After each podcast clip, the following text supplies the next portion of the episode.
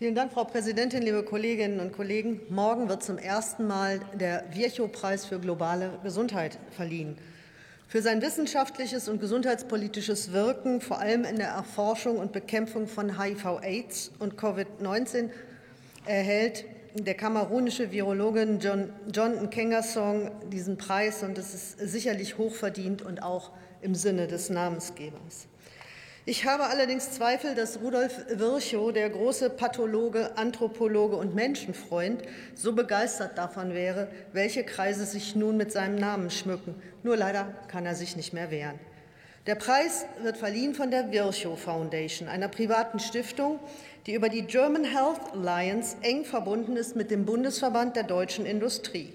Und die Mitgliederliste dieser Allianz liest sich nicht zufällig wie das Who is Who der deutschen Gesundheitswirtschaft, von der Pharmaindustrie bis zum Versicherungskonzern.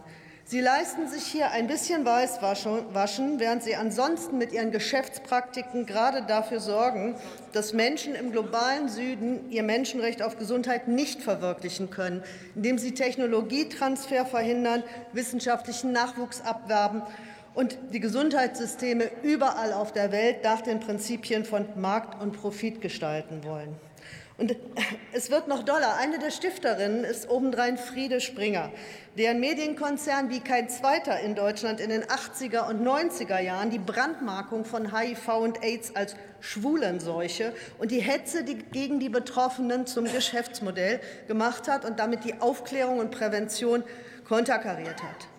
Rudolf Virchow, meine Damen und Herren, hat das nicht verdient. Er war ein aufrechter Humanist, der erkannt hatte, dass es darum geht, die Verhältnisse so zu verändern, dass Menschen eben nicht erkranken und dass jeder Mensch das gleiche Recht auf Zugang zur Gesundheitsversorgung auf dem Stand der aktuellen Wissenschaft hat.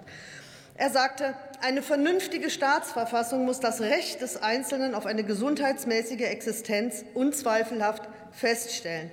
Recht hat er. Und ich ergänze, Gesundheitsversorgung darf nicht abhängig sein von der Herkunft, vom sozialen Status, vom Geschlecht oder vom Geldbeutel. Es ist die Pflicht aller Staaten, sie zu gewährleisten und sich dabei nicht abhängig zu machen vom Mäzenatentum einiger Superreicher. Wir brauchen kein Weißwaschen und keine neuen Märkte für deutsche Unternehmen, sondern endlich globale Gerechtigkeit bei der Gesundheitsversorgung. Oder lassen Sie mich das noch mal mit Virchow sagen. Wer kann sich darüber wundern, dass die Demokratie und der Sozialismus nirgends mehr Anhänger fand als unter den Ärzten? Dass überall auf der äußersten Linken, zum Teil an der Spitze der Bewegung, Ärzte stehen. Die Medizin ist eine soziale Wissenschaft und die Politik ist nichts weiter als Medizin im Großen. Ich danke Ihnen.